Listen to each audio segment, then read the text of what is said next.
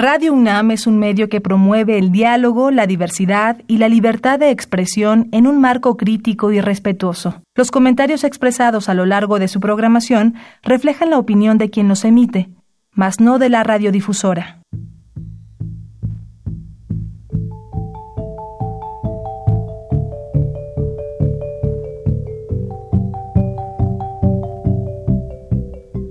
Radio Universidad Nacional y la Facultad de Economía presentan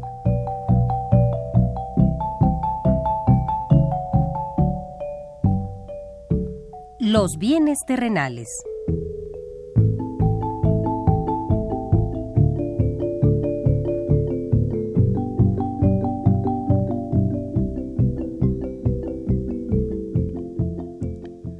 Bienvenidos a este espacio radiofónico de la Facultad de Economía de la UNAM. Como cada semana, estamos aquí con ustedes para reflexionar sobre un tema interesante relacionado con la economía, la política, la cultura y las cuestiones sociales. En nuestra mesa de análisis participan destacados especialistas, quienes nos acompañan hoy en este estudio. Y como siempre, le invitamos a participar en este programa a través de sus llamadas telefónicas. Para nosotros es un gusto saber que usted desde su casa, desde su oficina o en el lugar donde se encuentre, se interesa en el tema que tratamos. Nuestro número 5536 8989. Repito con mucho gusto, 5536 8989.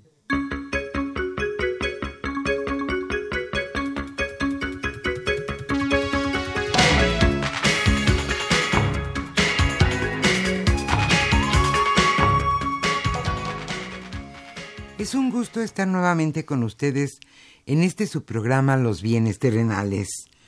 Hoy el tema que abordaremos en nuestra mesa de análisis es sin duda importante en la agenda nacional.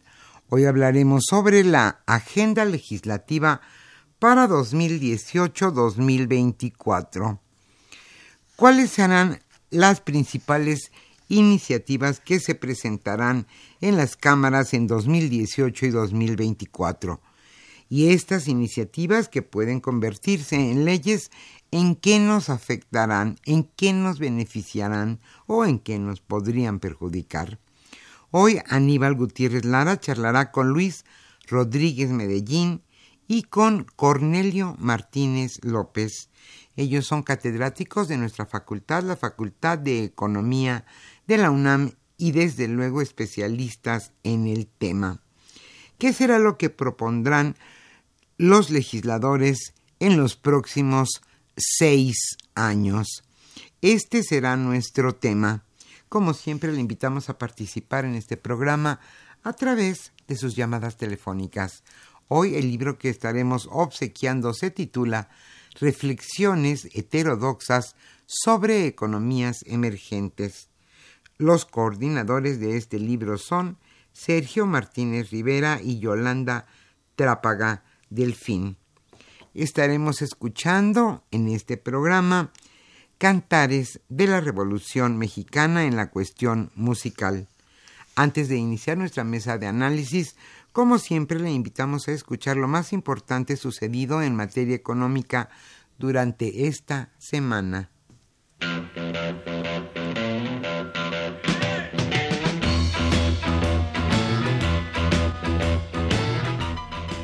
La economía durante la semana.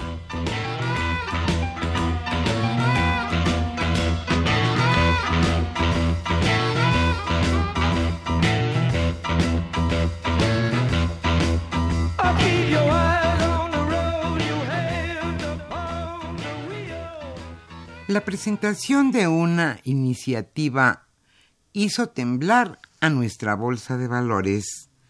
La sola presentación de una iniciativa de Morena en el Pleno del Senado provocó ayer el desplome de la Bolsa Mexicana de Valores y del valor de capitalización de los bancos que ahí cotizan.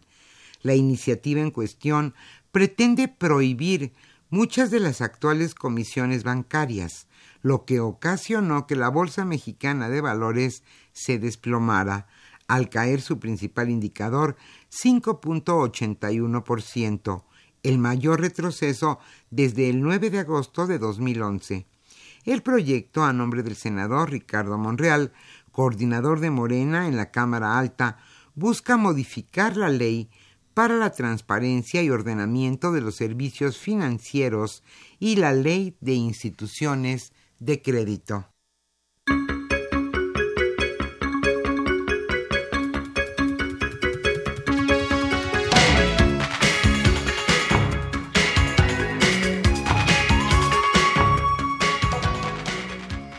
El Fondo Monetario Internacional da algunas recomendaciones para el próximo gobierno. Al Fondo Monetario Internacional le preocupan los planes de gasto del nuevo gobierno e incluso le sugiere aplicar una agresiva política fiscal que incluya IVA y hasta impuesto a las herencias. En su evaluación sobre la economía mexicana, el organismo expuso que le generan incertidumbre las políticas públicas que se van a aplicar y refirió algunos temas que le inquietan, entre ellos el gasto en programas sociales y la construcción de una nueva refinería.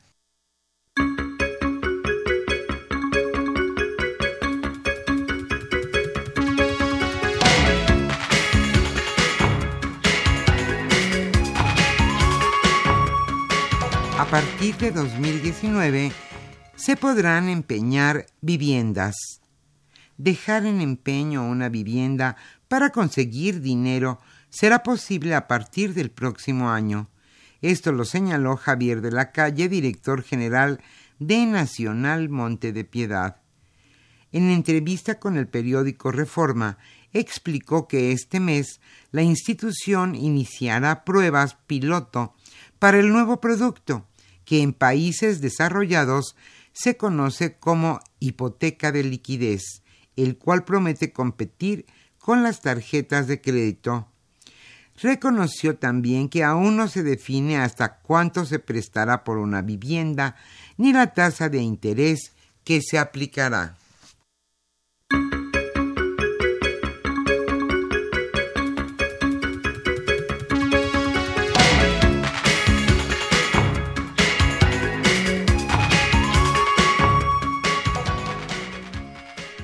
Resulta que los magistrados recibirán un bono, sí, escuche usted bien, por desgaste. Previo a la elección del presidente del Tribunal Superior de Justicia de la Ciudad de México, los magistrados recibirán un bono cuantioso. El acuerdo número B36-2018 del Consejo de la Judicatura especifica que el bono es solo para magistrados y consejeros, es decir, en promedio, cada uno de los 73 beneficiarios se llevaría 229 mil pesos. Y esto es un bono de riesgo derivado del desgaste físico, de salud y emocional por el desempeño de sus funciones. Esto se puede leer en el proyecto publicado.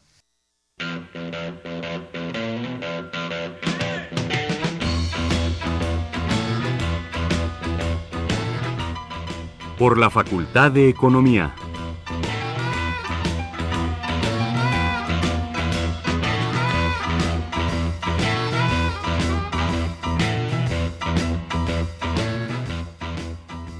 Desde este espacio radiofónico queremos hacerle una cordial invitación al seminario Economía de la Pesca Sustentable.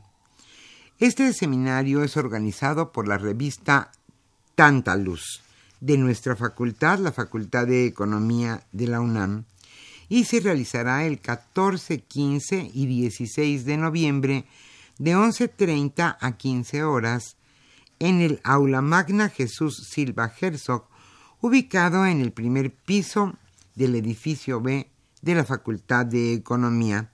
Si usted está interesado en este tema, la economía de la pesca sustentable, puede desde ahora comunicarse al siguiente número telefónico 56 22 21 70. Repito, con mucho gusto, 56 22 21 70.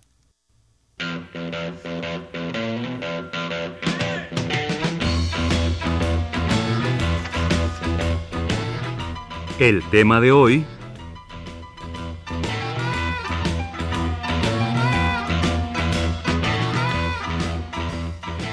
señalamos al inicio de este programa, el tema que hoy nos convoca en nuestra mesa de análisis es la agenda legislativa para 2018-2024. ¿Qué iniciativas se presentarán dentro de los próximos seis años? Hoy Aníbal Gutiérrez Lara charlará con Luis Rodríguez Medellín y Cornelio Martínez López. Ellos son catedráticos de nuestra facultad, la Facultad de Economía de la UNAM. ¿Qué iniciativas serán las que presentarán? ¿Serán agresivas? ¿Serán que, que continúe como está la cuestión legislativa en nuestro país? Eso lo sabremos ya en los próximos días. Y hoy ese es el tema, la agenda legislativa para 2018-2024. Le invitamos a participar en este programa a través de sus llamadas telefónicas. El libro que hoy obsequiaremos se titula Reflexiones heterodoxas sobre economías emergentes. Los coordinadores Sergio Martínez Rivera, Yolanda Trápaga Delfín. Le invitamos a nuestra mesa de análisis.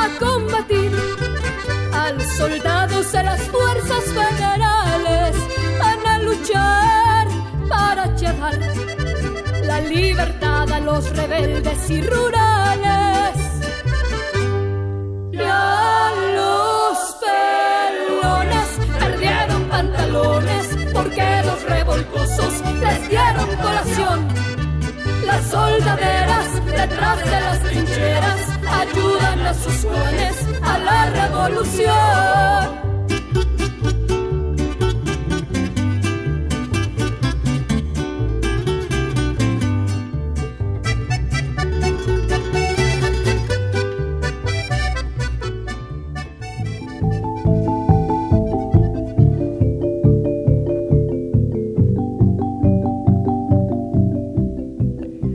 Escucha los bienes terrenales. Nos interesa conocer su opinión. Le invitamos a comunicarse a este programa al teléfono 5536 89 89. Repetimos con mucho gusto, 5536 89 89.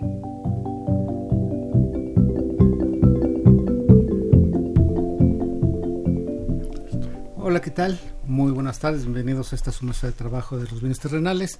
Nos acompañan, como ya se mencionó, eh, Luis Rodríguez Medellín, profesor de la facultad, buen amigo de este programa, y Cornelio Martínez, el doctor Cornelio Martínez López, que es investigador de varios temas de economía y demás, pero sobre todo es uno de los especialistas del centro de estudios que tiene el Senado, el Instituto Belisario Domínguez.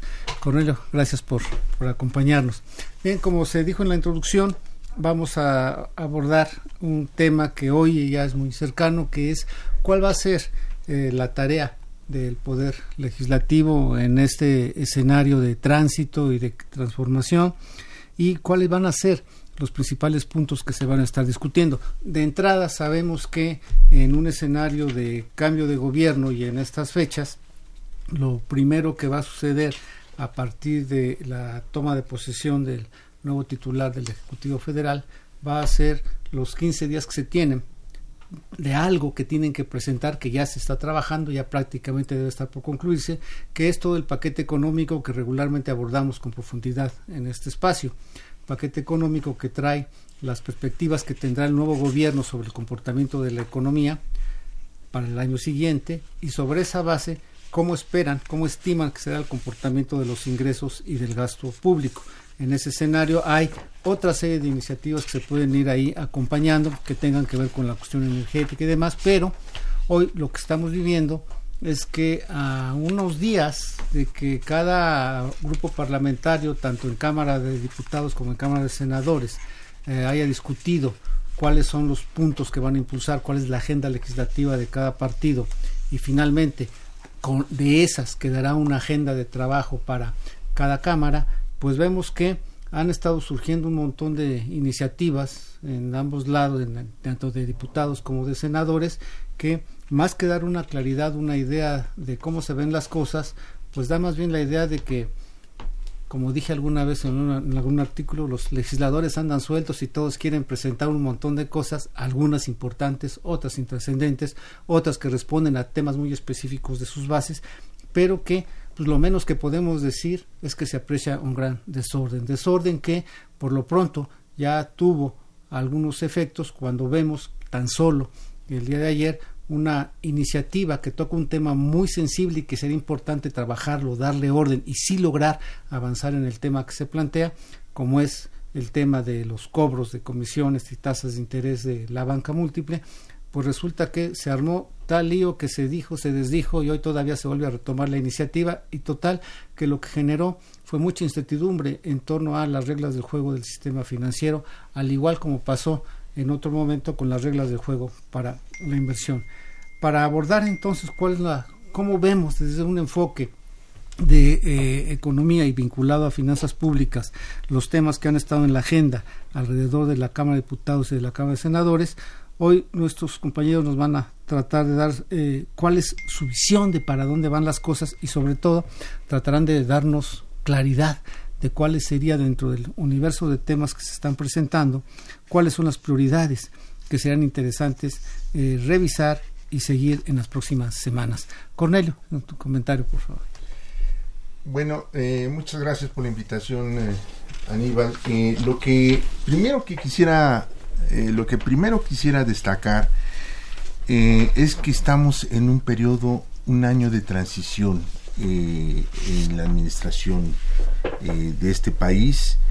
Y en ese sentido, haciendo referencia al paquete económico, lo que hay que destacar es que tenemos ya una serie de normas que nos indican que hay que diferenciar cuando ocurre la presentación de este paquete económico en los años en que no hay cambio de administración que cuando los hay. Y en este sentido, en este año, en este 2018, que ah, estamos en un año de transición, debemos destacar que el Ejecutivo va a presentar el paquete económico durante la primera quincena de diciembre. ¿no? En ese sentido, el presidente electo entrará a ejercer el cargo el primero de diciembre, por lo que deberá remitir a la Cámara de Diputados la iniciativa de ley de ingresos y el proyecto y el PEF, a más tardar el día 15 del mes de diciembre. La aprobación del paquete económico en el año en que inicie la nueva administración puede extenderse hasta la noche del 31 de diciembre. Sin embargo, es muy pertinente hacer un poco de memoria eh, respecto al último cambio de administración, en, el cual la aprobación del paquete económico se llevó a cabo unos días antes de que terminara el año. Esto es, el presidente Enrique Peña Nieto envió el paquete económico 2013 el día 7 de diciembre de 2012. La ley de ingresos se aprobó el 13 de diciembre de 2012, mientras que el PEF el eh, presupuesto de egresos, eh, quedó aprobado el 20 de diciembre del mismo año, fechas en que los documentos fueron remitidos al Ejecutivo. Entonces, tenemos ese marco eh, normativo que nos indica estos, estos periodos y que establecen el telón de fondo temporal en el cual esperaríamos que se diera esta discusión en ambas cámaras. Y eh, de, de momento me gustaría hasta aquí dejar. Luis.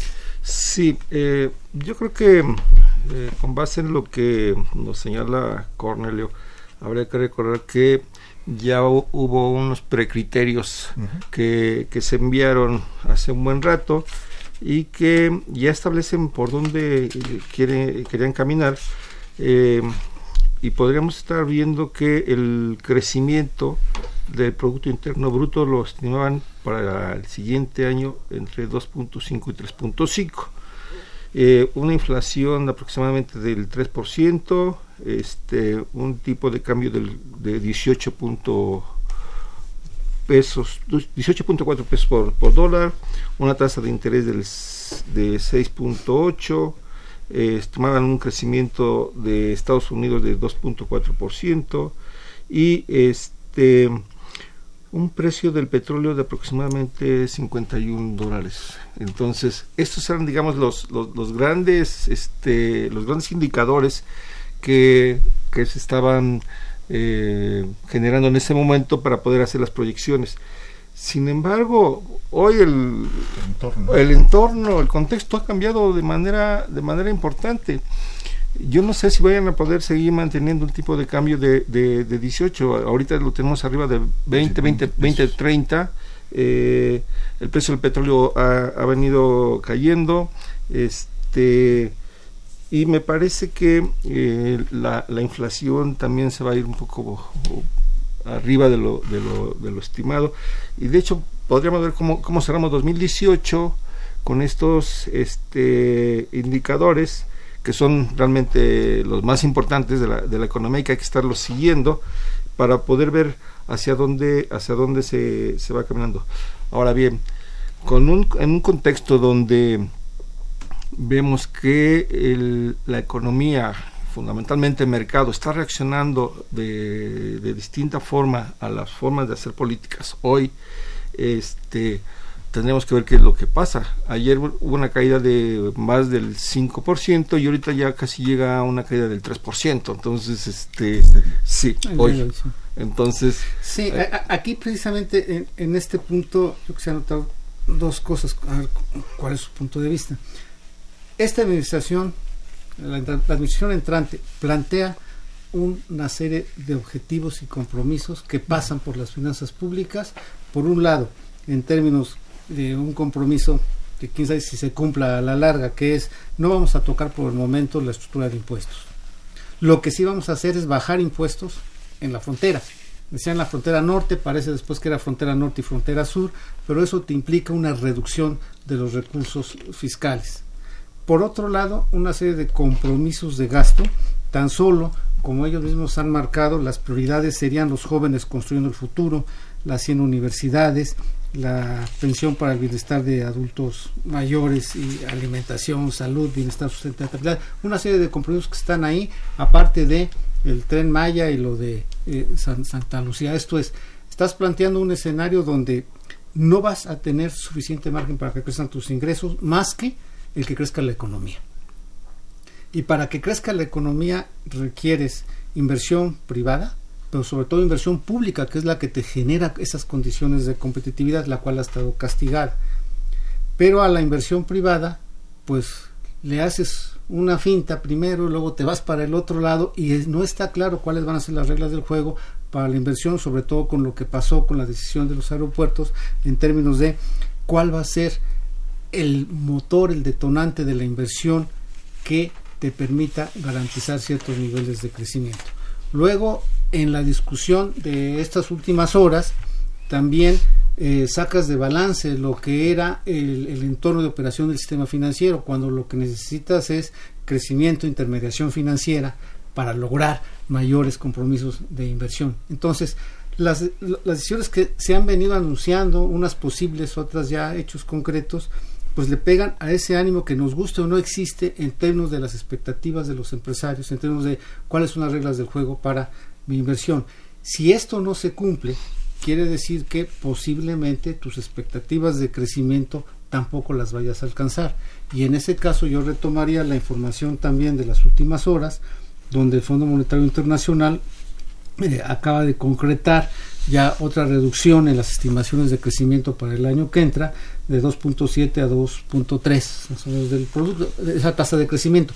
Tasa de crecimiento que es exactamente la misma que hemos tenido que es la que no hemos podido rebasar. Y en ese sentido tienes con estas eh, decisiones de prácticamente ya de gobierno y parece que el otro gobierno me decía alguien ya abdicó porque no se le ve ni, ni ayer salió el secretario de Hacienda a tratar de parar cosas pero que están impactando pues lo que tú tenías como una fuente posible de mejorar las cosas, captar más recursos y poder atender todos estos compromisos. Entonces se, les, se está poniendo más eh, expectativas negativas a las posibilidades de crecimiento. En ese entorno es factible que nuestras finanzas públicas puedan alcanzar a cubrir todos estos compromisos. ¿Cuál sea su lectura? La primera es que efectivamente nos estamos metiendo en un terreno donde las expectativas son muy importantes.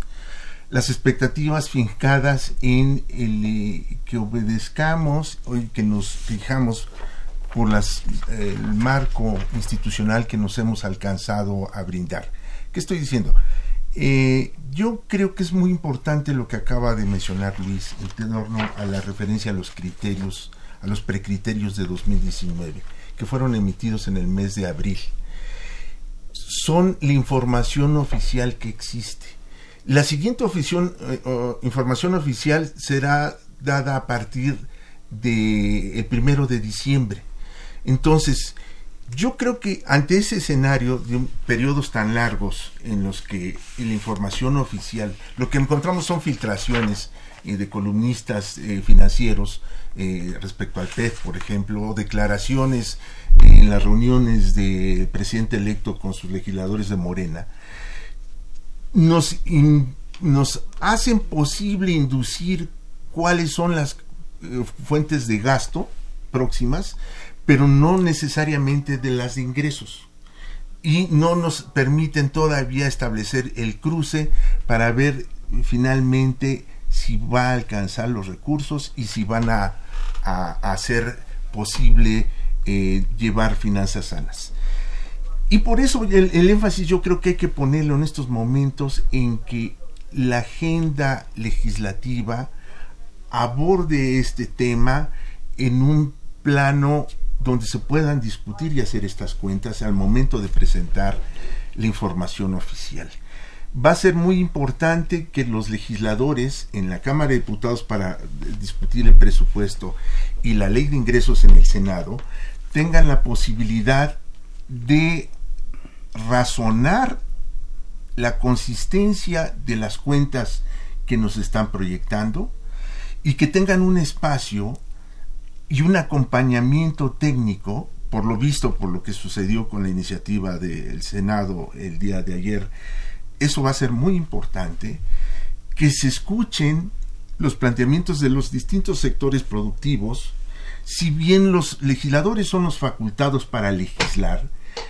esto no obsta que no atiendan por distintos canales del legislativo las inquietudes de los sectores productivos y de los ciudadanos respecto de las cuentas y el proyecto económico que se va a echar a andar en los próximos años. Yo pondría mucho énfasis de que eh, el, el, entorno de discusión en un periodo tan corto va a ser muy importante en esta ocasión. Yo absolutamente claro en ese tema está el punto de que las decisiones que tomen deben ser cuidando todo el contexto lo que se está haciendo suficientemente informados. No puedes tomar una decisión que se antoja atractiva, que beneficiaría a muchos, pero que vas a alterar todo el sistema de pagos, por ejemplo, o que vas a alterar precisamente tus propios compromisos en materia financiera.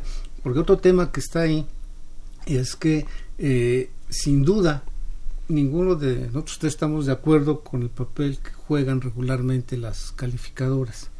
Sabemos cómo tienen esa doble careta, te asesoran para arreglar tus finanzas y, después te califican. Y que eh, son, eh, digamos, actores relevantes, queramos o no, y que afectan en este contexto de globalización y de la vulnerabilidad hoy de las economías a cualquier movimiento de sus monedas, de tasas de interés y demás, pues hay que tener en cuenta siempre ese contexto porque lo que quiere es que la economía funcione, que siga creciendo, que crezca más y mejor, con un crecimiento de calidad y que distribuyas mejor el ingreso. Ese es el objetivo. Pero si estás mandando señales de que vas como chivo en cristalería contra varias reglas del crecimiento, pues entonces difícilmente vas a alcanzar esos logros. Y ahí me parece que está esa visión global. Hoy no hay quien, alguien que la esté dando. Veo eh, todavía eh, sin la suficiente presencia y autoridad al próximo secretario de Hacienda para marcar un rumbo de cuáles van a ser las bases del crecimiento. No basta con decir que vamos a seguir cumpliendo paradójicamente con las reglas neoliberales del equilibrio, ¿sí? para no asustar a calificadoras, sino en ese contexto, entonces, ¿qué instrumento vas, a usar para fortalecer el crecimiento y mejorar la distribución del ingreso? Sí, creo que eh, va a ser va a ser muy interesante ahora que presenten el, el proyecto de presupuesto, este, porque eh, evidentemente nos va a decir por dónde por dónde van a querer caminar eh, queremos ver que en cuánto van a establecer el tipo de cambio, eh, cuál va a ser el precio del petróleo, este, cuál va a ser la tasa de interés que se va a, estimar, porque evidentemente la, pone el mercado, pero al final de cuentas, ¿qué es lo que, qué es lo que vas a hacer? En un, en un principio dijiste, vamos a seguir eh, tratando de tener eh, equilibrio macroeconómico, finanzas públicas sanas, ¿no? ¿De cuánto va a ser el déficit que, que vas a estar estimando? Por lo que decías, cuántos ingresos y cuántos gastos. Las finanzas públicas es así. ¿Cuánto, ¿Cuánto me ingresa y entonces cuánto gasto? Y entonces, si gasto más de lo que me ingresa, voy a tener déficit. ¿Y cómo lo voy a financiar? A través de, deuda. Sí.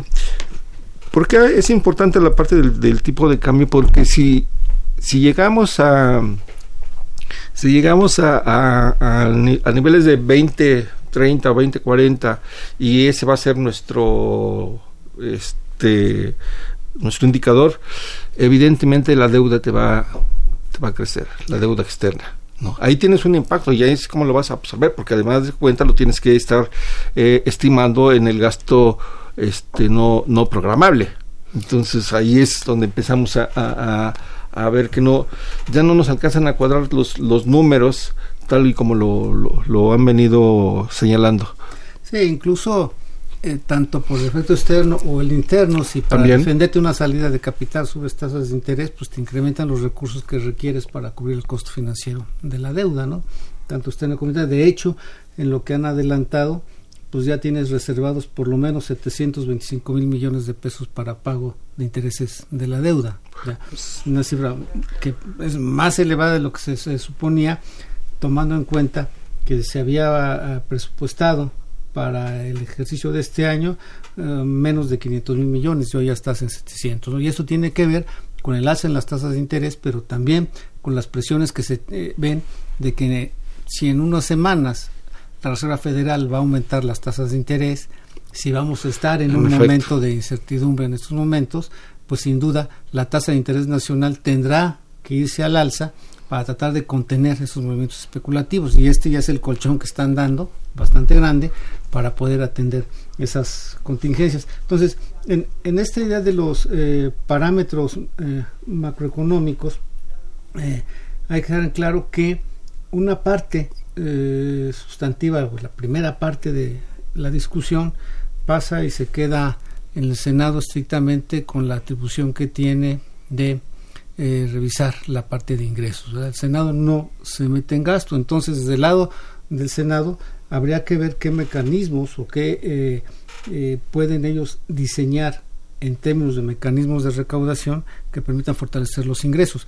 Pero hasta el momento lo que vemos es que todas las medidas, todo lo que se ha manejado en términos de fortalecimiento de los ingresos, pues está, uh, los cambios más importantes son, pues entonces de reducir impuestos en la frontera, básicamente uno de los que está ahí más, más fuerte, y habrá también algún toque en lo que es la uh, coordinación fiscal, ¿no?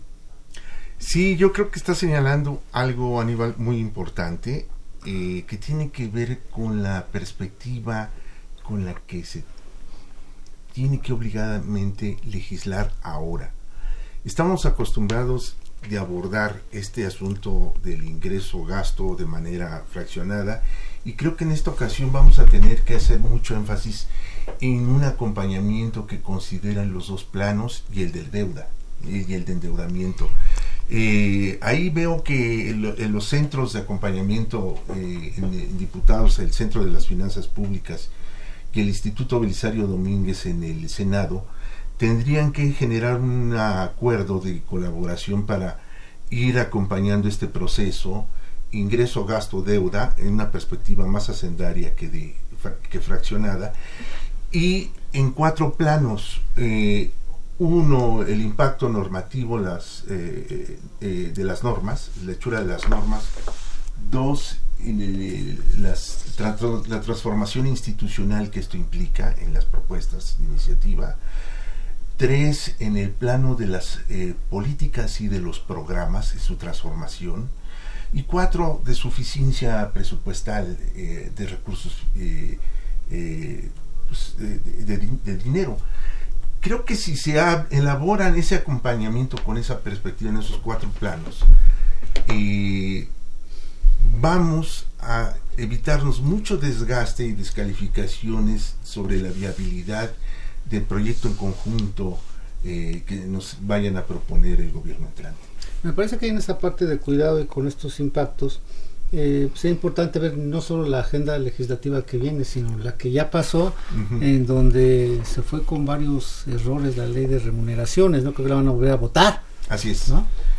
Eh, yo creo que aquí es muy importante que se haga la consideración de que lo que nos presentan como la cuarta transformación en la aplicación de sus instrumentos no puede seguir operando con los mecanismos anteriores de lo que denominan el periodo autoritario.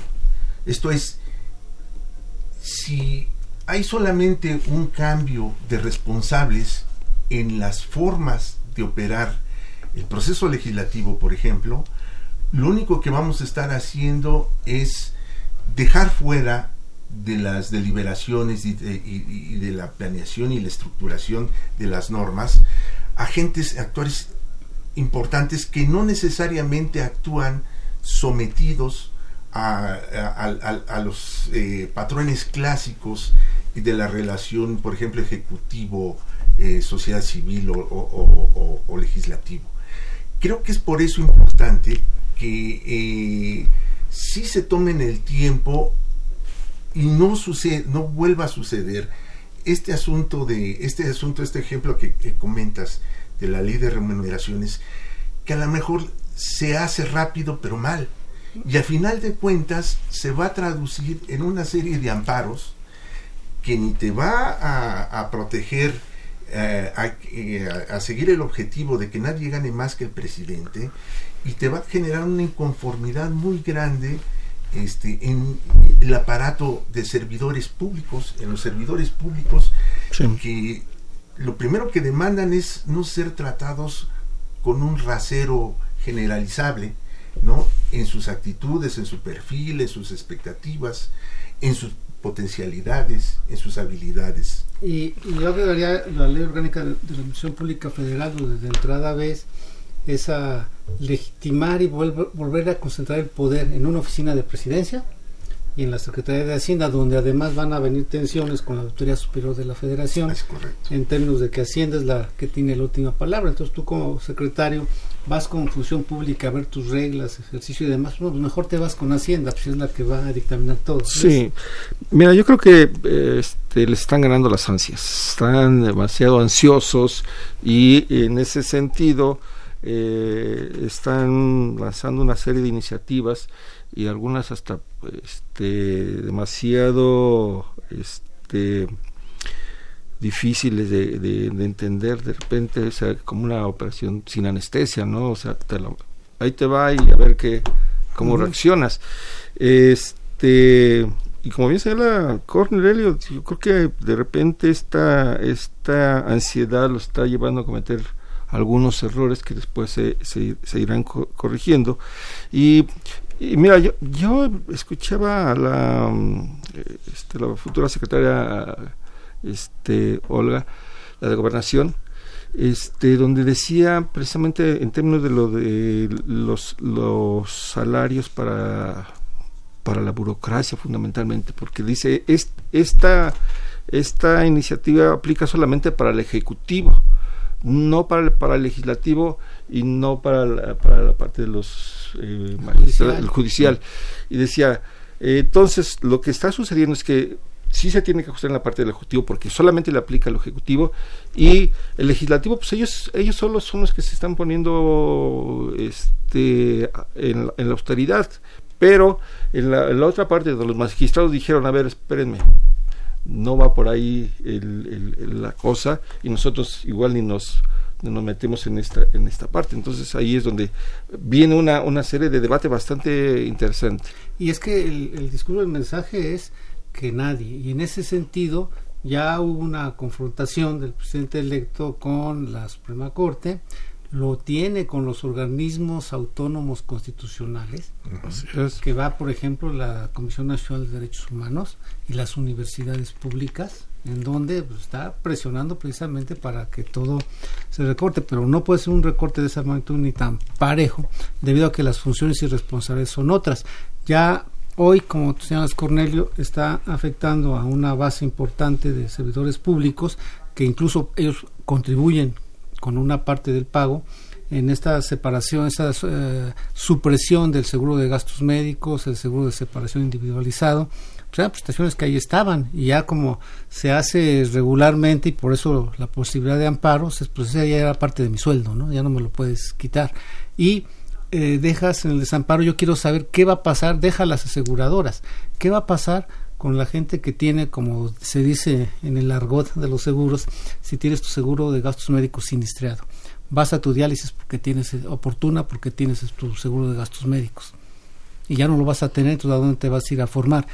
Y el sistema de salud público tiene capacidad para absorberlo. Primero corrige al sistema de salud público, darle las capacidades para atender a esa nueva demanda.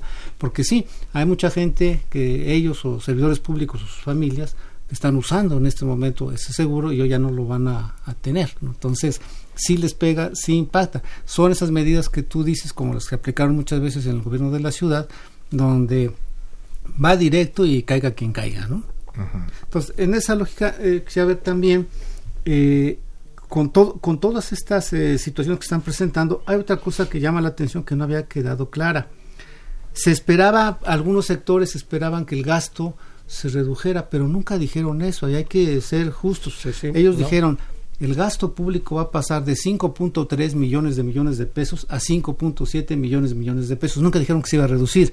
Lo que dijeron es recursos adicionales más el reajuste del reparto del gasto va a atender estas prioridades que hoy tenemos, pero no que se iba a gastar menos. Y pese a eso, se mantienen los objetivos de tener más ingresos que gastos sin considerar el pago del servicio financiero de la deuda, el costo financiero, el, superávit primario.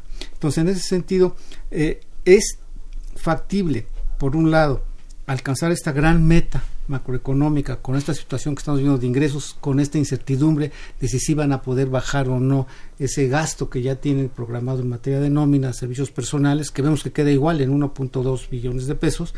Y bien, si esto va a ser suficiente para atender programas en donde tan solo el que se habla de la plantación de árboles frutales, 200 mil empleos a 5 mil pesos el jornal, te da mil millones de pesos o sea, ¿vamos a poder sostener este tipo de programas cuando hay esa incertidumbre en términos del crecimiento de la economía y captación de recursos?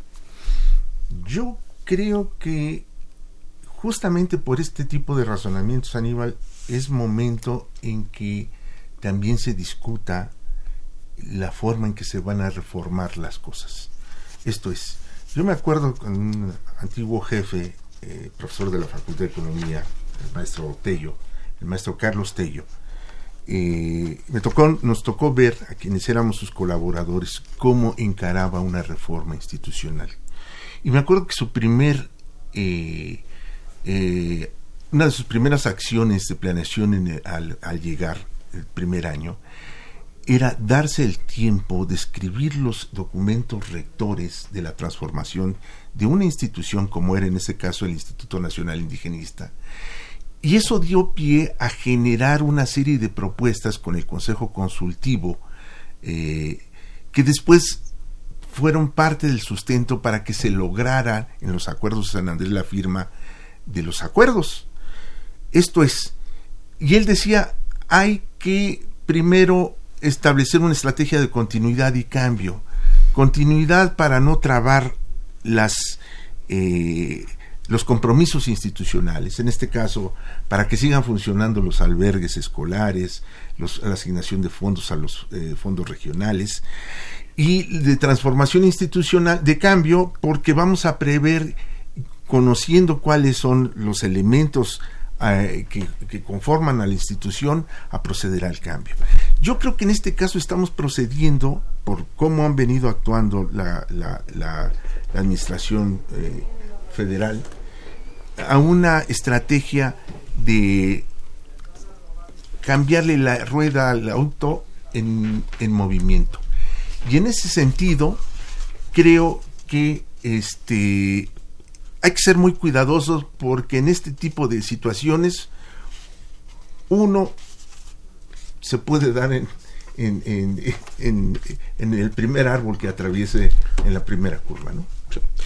Mira, yo, yo casi retomaría un poco eh, el inicio de, cuando iniciaste, este, Cornelio, porque eh, se me estaba ocurriendo si esta, esta etapa en la que vamos a estar eh, metidos en el siguiente año se le podría estar llamando como una economía de transición, porque eh, vamos, todavía no sabemos exactamente cómo, cómo va a llegar esta, esta, todo esta, todo este aterrizaje del, de los criterios y de los este y del paquete económico o es un paquete económico de transición y entonces en ese sentido eh, vas a estar estableciendo una economía de transición pero ¿cómo te lo va a tomar el sector externo?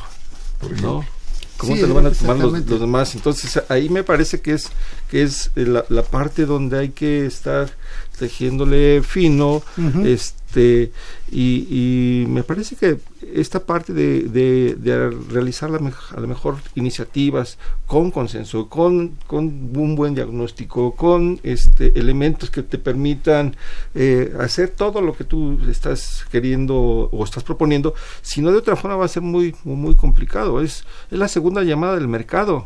La primera fue con, con, Santa Lucía, pero esta ya es una llamada más, más fuerte, ¿no? dirían ahí la segunda llamada. Exactamente, sí, qué bien lo fraseas, Luis. Bien, vamos a dar paso a algunas preguntas del público. María Xochil Grajales Benito Juárez dice que no se debe elegir al vapor y con prisas. Las iniciativas deben pensarse con cuidado, las leyes deben reflejar las necesidades de la población. Efectivamente, si lo que queremos es que haya un cambio importante, que se haga bien, que no queden ahí cabos sueltos y que no haya estos eh, reacciones o rebotes indeseables que nos van a perjudicar más que contribuir a consolidar un cambio. Eh, Taurino Ruiz, saluda de felicitar el programa, muchas gracias. Eh, Josefina Cruz de Whisky Luca, que al parecer van haciendo unas buenas propuestas en el Congreso. Pueden hablar sobre el uso de las afores y se está abordando este tema en la Cámara hasta ahorita nada se, había visto qué iba a pasar con las afores alrededor de lo de Texcoco, ¿no? Pero no hay así como tal todavía una, una agenda propuesta, ¿no? una agenda sobre, afores. Eh, Jorge Virgilio Silva de Coyoacán, todos pagamos impuestos, pero ¿por qué regresarles dinero a las grandes empresas como Televisa, Telmex? Así no se va, no va a alcanzar el dinero.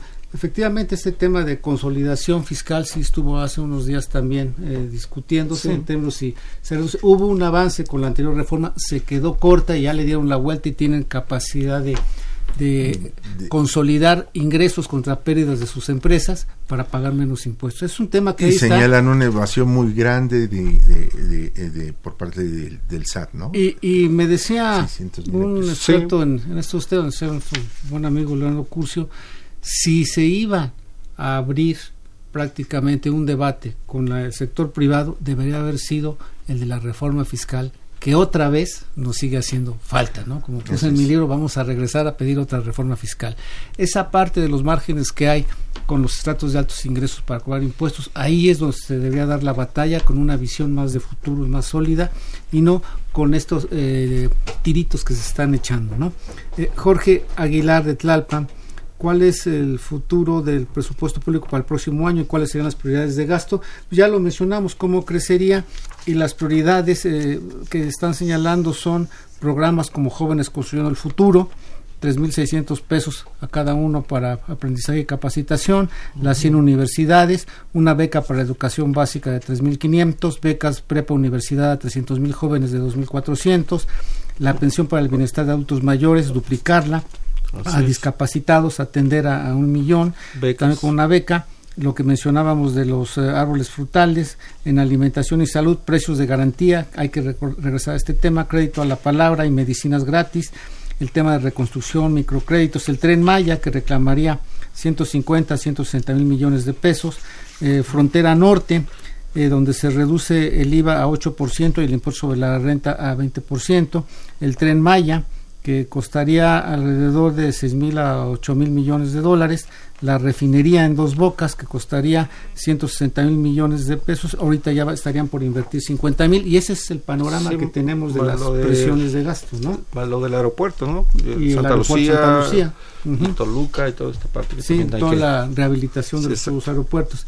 Eh, gracias Luciano Rojas Ledesma de Tlalpan, la sola mención de una iniciativa para que los bancos dejen de cobrar altas comisiones hizo temblar la bolsa, aunque luego los legisladores se echaron para atrás y dijeron que le iban a estudiar con más detenimiento.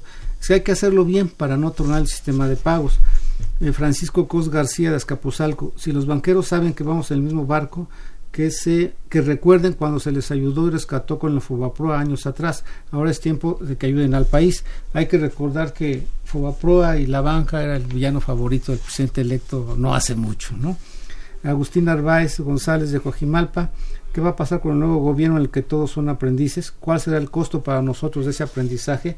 El tema es ese, la curva de aprendizaje. Y, que nos va a salir más caro que las becas de CONACIT. Exactamente, ¿no? Va a salir más caro que, eso. Y además, con esta, esta actuación tan precipitada, ¿no? que hemos visto desde que desde el 2 de julio, ¿no? Sí, sí. Una actuación muy precipitada del próximo gobierno. Si me dejas hacer un paréntesis, Aníbal, eh, yo me acuerdo que, bueno, ya casi nadie se, hace mención de alguien, un ideólogo de hace muchos años, eh, don Jesús Reyes Oroles, que te decía, en política no es la línea recta la más cercana entre dos puntos. Esto es, si quieres conseguir un objetivo, no necesariamente tienes que abordarlo frontalmente. Tienes que considerar situaciones de entorno, y no necesariamente porque digas que quieres bajar las comisiones eh, bancarias, eh, seguramente habrá alternativas de cómo se hace, pero no te puedes ir a de rajatabla eh, anunciando sin considerar o suponiendo que no van a hacer nada este, como reacciones o que vas a tener efectos en el mercado por tus decisiones. Y además, cuando en ese contexto que tú señalas específico, no nada más es el actor al que estás señalando, que sea la banca, sino quienes están metiendo su dinero en la banca. Eso ya no depende de los bancos, ¿no? si ven esto, van a decir, la banca va a dejar de tener utilidades y entonces quién sabe qué tan fuerte esté para poder solventar cuando yo quiera reclamarle mis recursos, pues generas también entre quienes pues, ahorran toda una incertidumbre. No, podríamos caer, no te juego a prueba vos. O sea, eh, eh, los recursos del banco son los recursos de la, de, la población, de la gente, ¿no es cierto? Ellos son los que van y depositan y ahorran, y ese es el dinero que ellos manejan.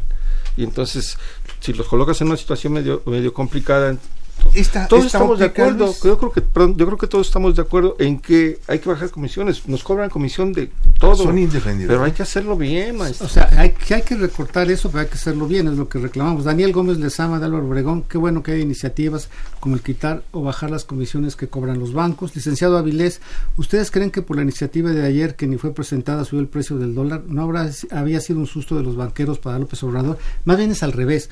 Yo ahí sí maquiavélicamente veo que es algo orquestado desde la casa del presidente electo para sentarlos a negociar otro objetivo que él trae ahí entre manos. ¿no? Eh, Jesús Ríos, un saludo, Miguel Hidalgo. ¿Qué implicaciones tendrá la falta de comunicación entre Hacienda y los responsables de las comisiones económicas del Congreso? Pues la que estamos viendo, esto es un desorden completo y no se ve una conducción real en términos de lo que está pasando entre el nuevo ejecutivo y el legislativo que ese sí ya está en funciones. Lo que vemos más bien son nuevas confrontaciones entre grupos y actores de quienes van a estar al frente de la nueva administración. Bien, para terminar un minuto, Cornelio, que se nos va el tiempo. Pues eh, yo creo que estar atentos eh, en que hay que ver eh, la, la, óptica con la que hay que ver eh, estos procesos de discusión de presupuesto. Deberán considerar también la arena parlamentaria en la que se va a dar. Esto es, no son terrenos neutrales, hay periodos de discusión, pero también el legislativo debe ser lo suficientemente hábil para acompañarse de, eh, eh, ¿cómo se llama?, de perfiles técnicos para valorar sus propuestas. Como el de Cornelio Martínez. Gracias. Oye, Aníbal, yo, yo traigo ahí una preocupación un poco de eh, qué va a pasar más, más adelante en un contexto internacional donde los ciclos económicos este ya nos, nos, nos están avisando, ojo, el, la parte de crecimiento y estabilidad ya se alargó demasiado y de repente va a venir un bajón. Va a venir un bajón, entonces yo no sé si lo estén considerando. Y de hecho hay condiciones para ello con lo que está pasando en Europa y demás. Exacto, ya son varios países. que puede venir ahí con el petróleo. No sabemos finalmente qué va a pasar en América del Sur con la situación de Argentina, Brasil ahora. Entonces, pues sí, es un entorno económico complicado. Pero te agradezco mucho, como siempre, Luis. Gracias, Cornelio, Muchas gracias por habernos acompañado. Esperemos que no sea esta única vez. Ahí te vamos a invitar más seguido. Vamos con todo gusto. Ahí con tu experiencia en la labor económica de investigación y legislativa. Bien, este fue su programa de los bienes terrenales que antes de concluir saludamos a Esmeralda Arismendi que felicita el programa. Muchas gracias. Bien, este fue su programa de los bienes terrenales, un programa de la Facultad de Economía y Radio UNAM. Buenas tardes, muchas gracias.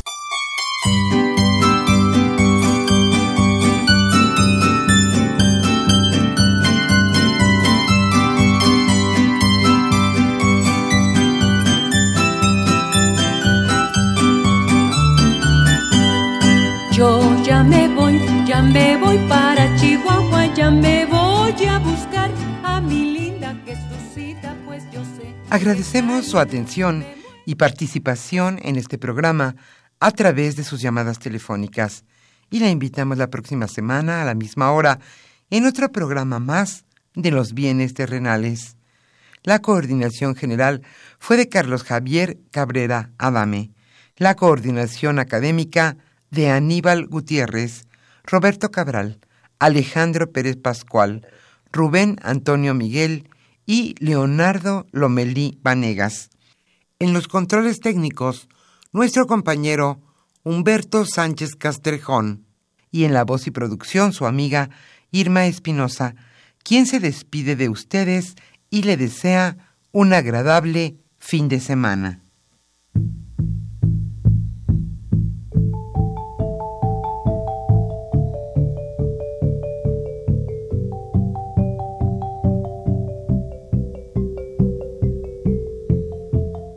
Radio Universidad Nacional y la Facultad de Economía presentaron Los bienes terrenales